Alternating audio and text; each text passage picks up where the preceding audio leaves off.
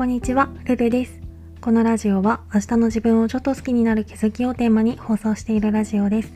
私なりの心地よい暮らしのコツや日常での気づきをお話ししています。もしよろしければフォロー、コメントなどお待ちしております。ということで今回はもやもやの断捨離っていうテーマでお話ししたいと思います。すごい小さなことなんですけど、最近地味にモヤモヤしていたことがあって、でもそのモヤモヤがちょっとしたことですっと消えてくれたっていう出来事があったので、今回はそんな話をしようかなと思います。まあ例によって仕事の話なんですけど、私の職場には朝最初に出勤した人がやるって暗黙のルールみたいになってるちょっとした作業があって、カフェとかでいう回転作業みたいな、まあ別に回転作業っていうほど大したことはしてないんですけど、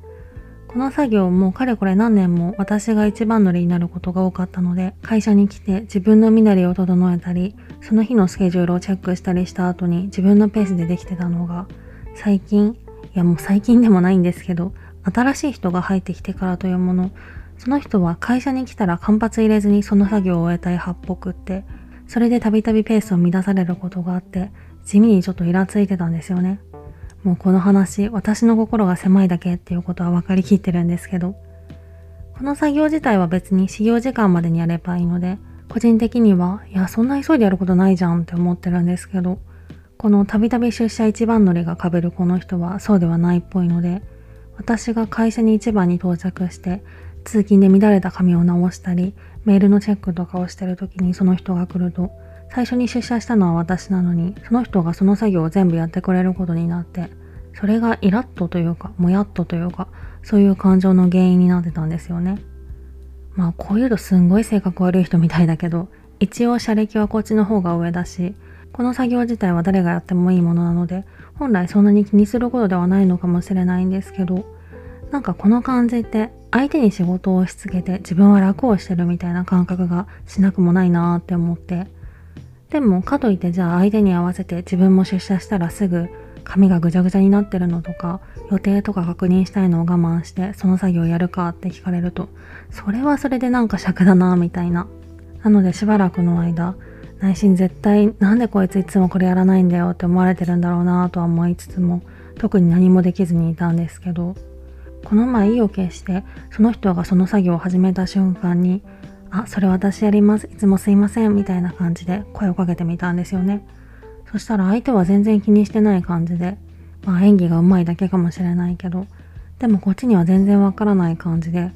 あ、このことでこんなにモヤモヤしてたのって私だけだったのかって、ほっともしつつ、これにこんなにエネルギー使ったのは何だったんだって、それはそれでちょっともやっとしてしまったんですけど、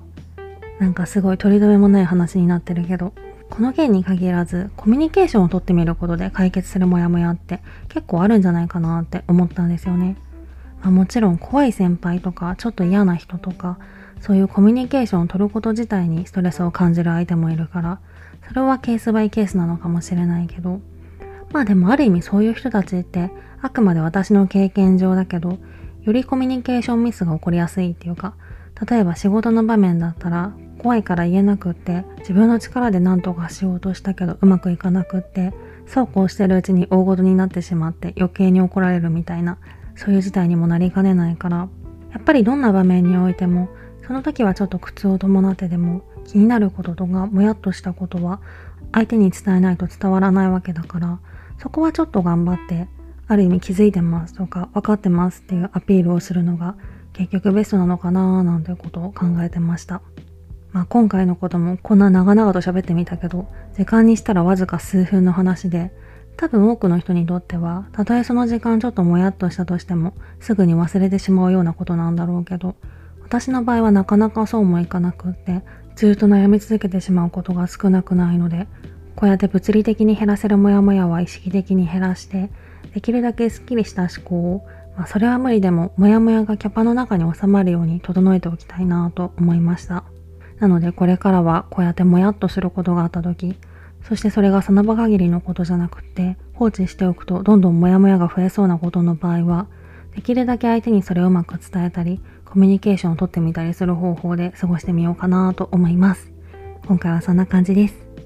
レターでの質問、感想も絶賛募集中ですので、ぜひお気軽にいただけたら嬉しいです。それではまた次の放送でお会いしましょう。